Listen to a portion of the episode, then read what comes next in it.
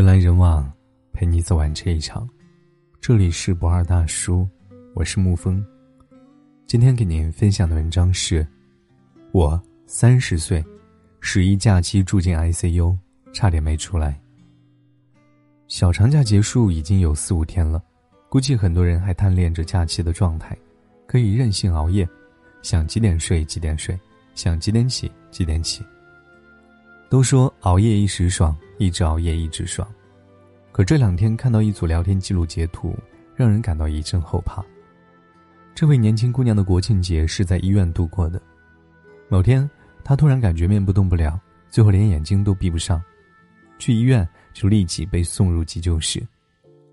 这是她和朋友的聊天记录，让人吓出一身冷汗。万幸的是，经过治疗，姑娘终于出院了。他说：“这次是阎王爷来敲门，不过虽然逃过了大磨难，小惩罚未能免除。现在的他整日和瓶瓶罐罐为伴，毕竟身体一旦垮了，恢复岂是一朝一夕？但有些人远没有他这般幸运。护士告诉他，附近病房好几个三十岁左右的年轻人都直接瘫痪了。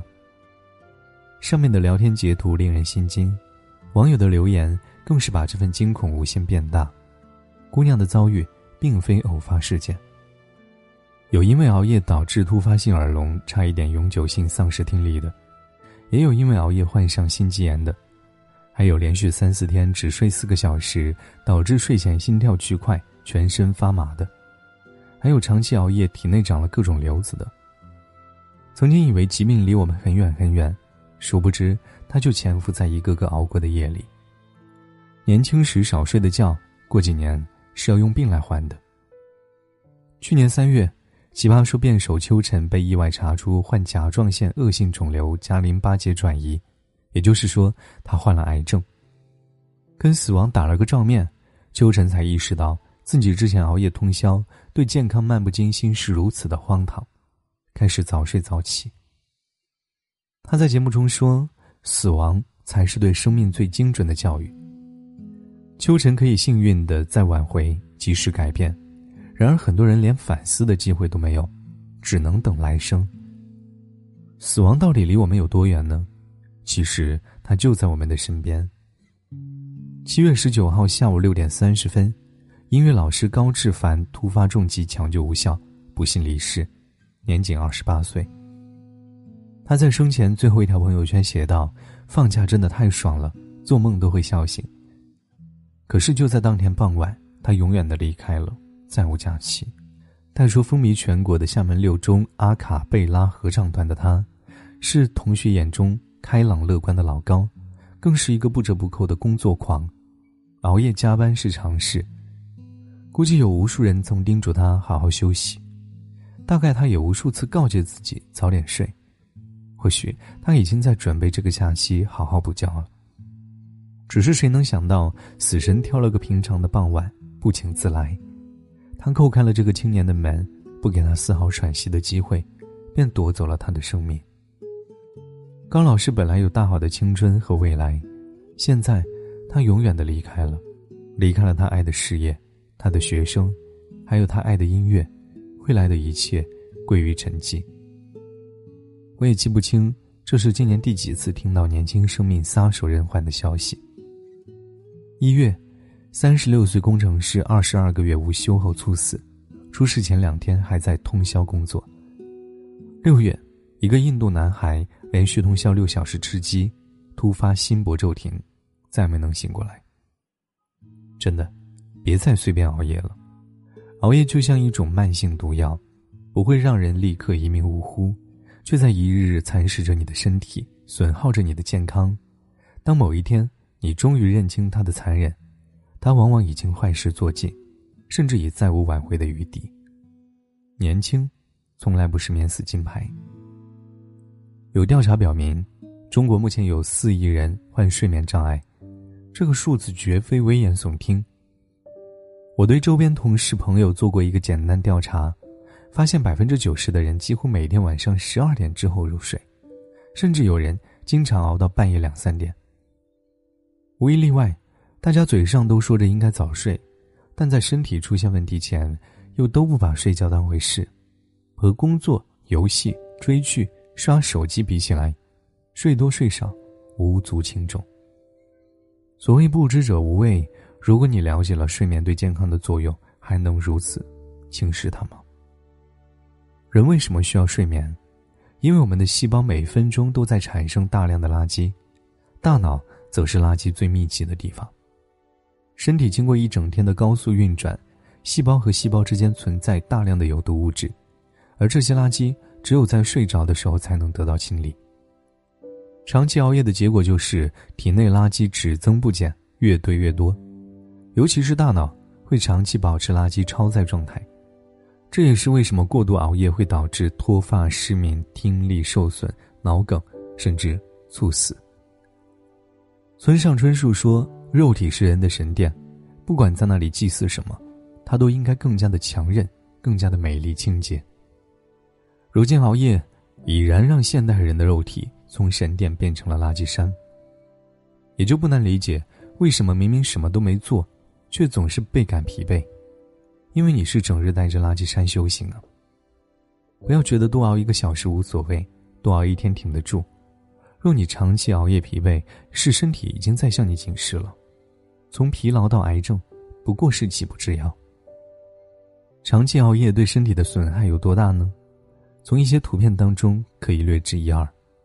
它会让你记忆缺失，会让你出现幻觉，免疫系统受损，增加糖尿病的风险，反应时间变长，肥胖，体温下降，等等等等。也不知道你听到这里有没有一些心有余悸，反正我是怕了。害怕不是坏事，很多时候若我们学着害怕，就能够少一些肆无忌惮，恐惧预示着改变。很多人对于熬夜的后果恐惧还远远不够。二零一七年《中国青年睡眠状况白皮书》数据显示，百分之二十五点一的年轻人常常会不想结束这一天。也不知道从什么时候开始，用最贵的眼霜熬最晚的夜，成了一种精神狂欢。多少人白天被熬夜得癌的新闻吓个半死，千万遍告诉自己要早睡，但是晚上打开手机。刷刷视频，逛逛淘宝，又一次在放纵中达到内心高潮。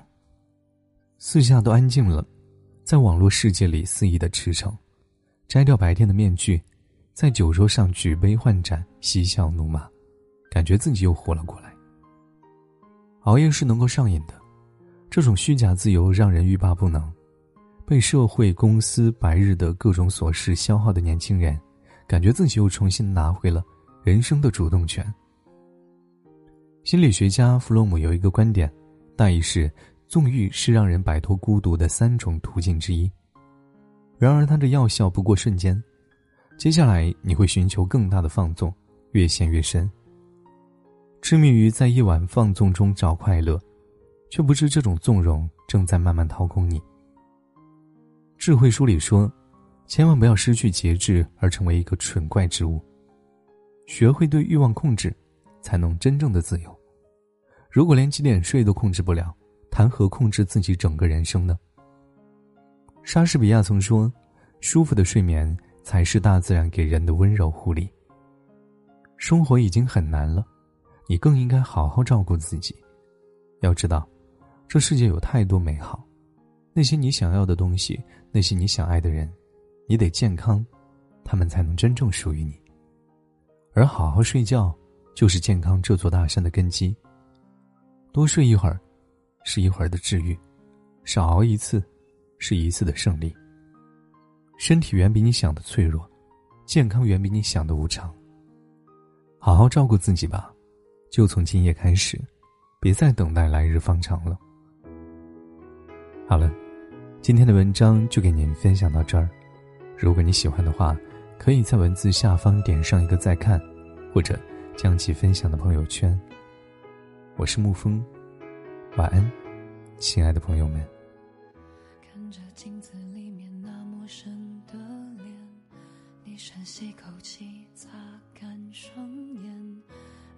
自己说没变没变，不过是今天的妆浓了一些，趁着青春还剩几年。努力追上城市的光线。天黑以后，天亮之前，设法抹去心底那些疲倦。只是夜深人静，就会想念自己，眼神还那么清亮纯净的曾经。睡不着的夜里，多么想念自己，想要哭就哭吧，笑就笑的任性。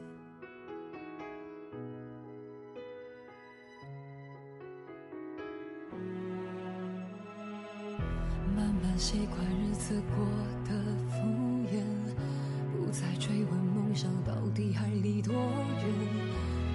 自己，总有一天，回应会在这里输掉的一切。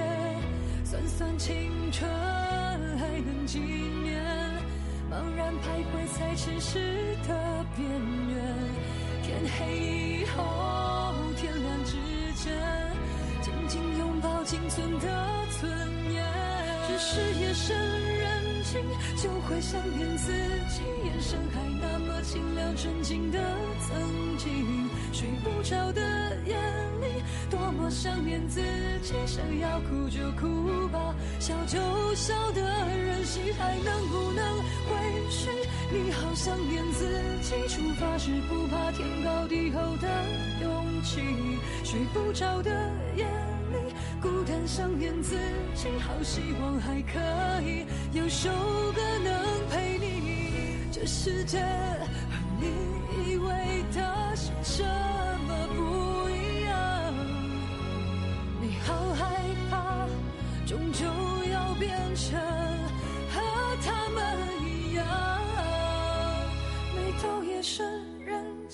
就会想念自己，眼神还那么清亮纯净的曾经。睡不着的夜里，多么想念自己，想要哭就哭吧，笑就笑的任性，还能不能回去？你好想念自己，